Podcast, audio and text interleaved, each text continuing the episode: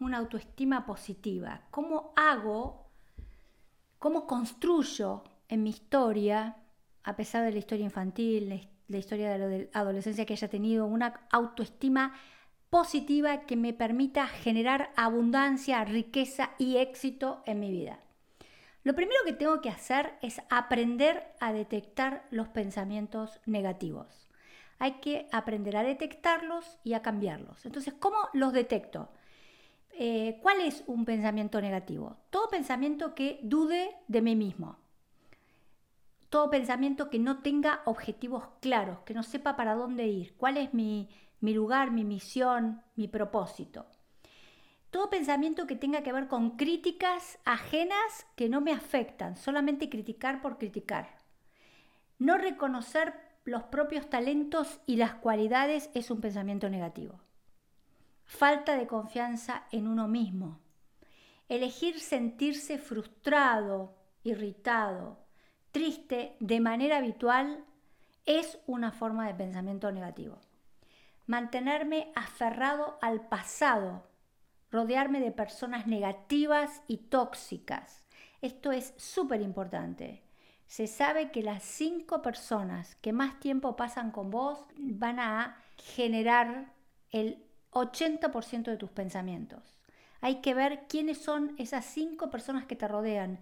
Pensá quién es, con quién hablas más, con quién pasas más tiempo, cómo son esas personas. Ya se hizo cantidad de estudio que alrededor del 70-80% de tu conducta, de tu pensamiento y accionar va a estar condicionado por esas cinco personas que te rodean. Entonces, ojo con estar con personas tóxicas y negativas. Compararte con los demás es un pensamiento negativo. Estar celoso de lo que otros tienen o logran. No ser flexible ni tolerante con respecto a las circunstancias y con respecto a los demás. La rigidez psíquica linda está pegada a la locura. Cuanto más rígido uno es, más se acerca a la enfermedad mental. Entonces, este conjunto de influencias negativas pueden llevar a que pierdas tu autoestima, a que disminuyas tu capacidad de elegir en libertad. Te van a hacer dependiente, porque una persona que vive con pensamientos negativos, la primera persona que se le acerca y le presta atención, se agarra y se pega y empieza a generar dependencia emocional. Alimentar emociones negativas de modo habitual y normalizado es una de las consecuencias que tiene los pensamientos negativos. Proyectar sobre los demás nuestras propias carencias y debilidades es otra de la consecuencia. No comunicarte de una manera sana, tener síntomas como ansiedad y insomnio y angustia permanente es una forma de pensamientos negativos. Entonces, ¿cómo tengo que hacer si me toca, si tengo este tipo de pensamientos? Vamos a tener que tratar de empezar a, cambiar esa programación. Vas a tener que hacer un esfuerzo, pero vas a tener que tratar eh, de elegir una actitud positiva, porque solamente dándote cuenta que esto es un pensamiento negativo y esto lo tengo que cambiar, es cuando vas a poder permanecer tranquilo y enfrentarte a las dificultades. Entonces, lo primero que tenés que saber es que podés elegir el estado afectivo que vas a tener. Si vas a estar en estado negativo o si vas a poder ver lo positivo de cada situación. Que ahí es donde realmente reside tu real libertad. La libertad es saber, esto me pasa, bueno, ¿qué título le pongo? ¿Positivo o negativo? Y esto te va a pertenecer, eh, te va a poder, vas a poder ser más fuerte, eh, vas a estar más presente en los aspectos eh, positivos de todo lo que te pasa en la vida. También vas a poder aceptar más lo que sos, lo que es la persona, la gente que te rodea, el papel que cumplís vos, el papel que cumplen los otros.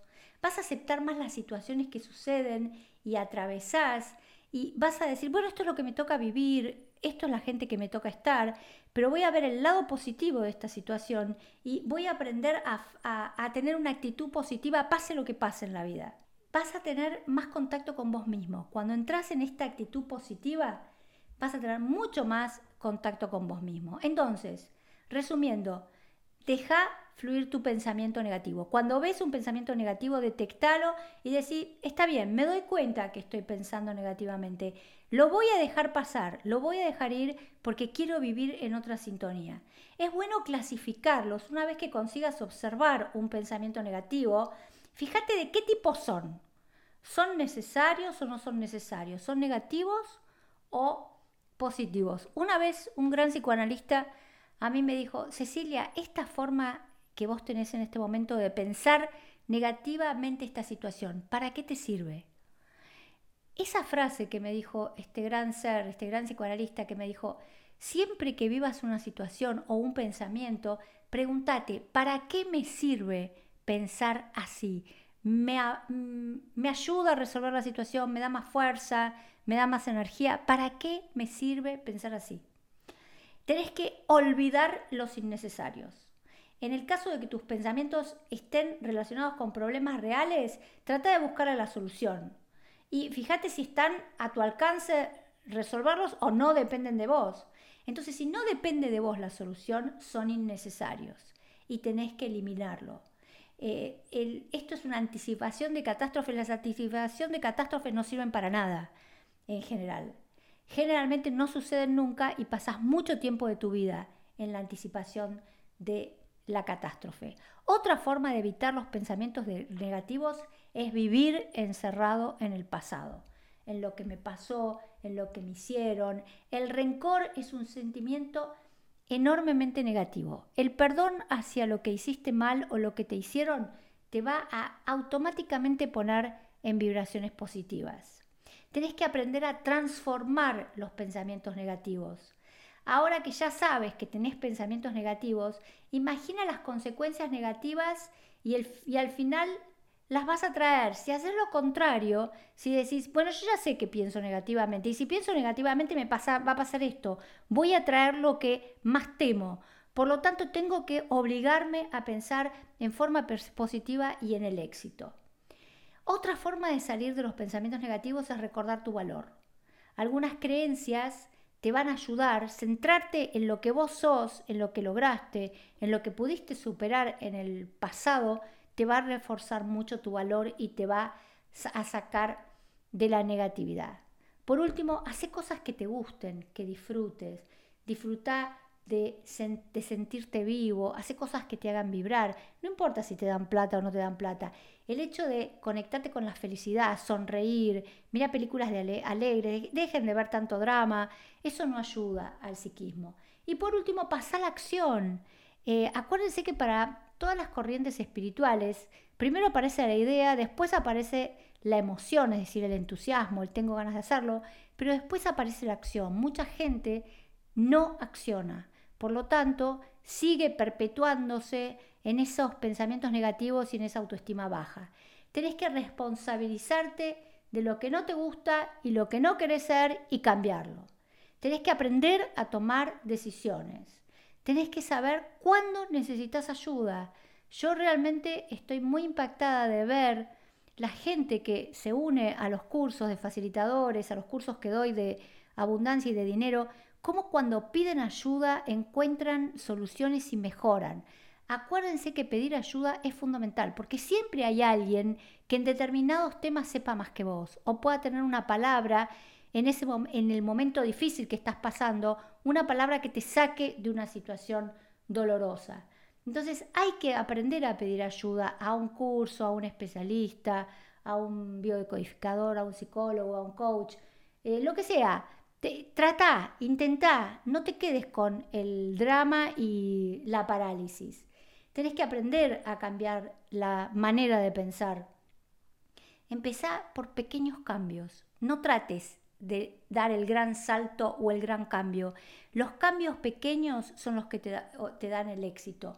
Pasá a la acción, animate a enfrentar eso que tanto te da miedo, pero que tenés que, si no lo atravesás por el cuerpo, si no experimentás, yo siempre digo, miren, muchas veces a mí eh, abrí cursos o abrí temáticas que realmente no funcionaron. La gente no le interesó, no vino, no las compró. Pero siempre dije, para mí eso es súper valioso porque yo tenía que pasar por mi cuerpo esa experiencia de hablar de un tema que a mí me gustaba y a la gente no. y decir, bueno, no importa, yo lo pasé, lo experimenté, lo viví y qué riqueza el haber pasado y haber dicho, bueno, no sirve, no lo dije bien, no lo expliqué bien, a la gente no le interesa, pero en mí siempre fue una experiencia enormemente positiva. La aprendí con tantos años de vida que tengo a de toda experiencia humana sacar lo positivo.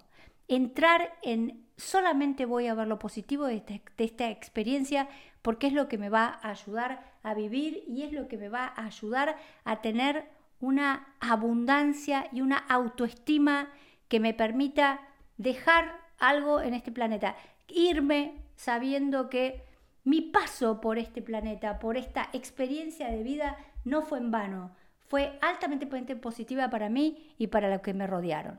Gente, volví a escuchar este podcast. Es un podcast que resumí muchos conceptos, pero que sería bueno que vuelvas a escucharlo y decir, a ver, ¿qué hago yo cuando algo negativo me, me pasa?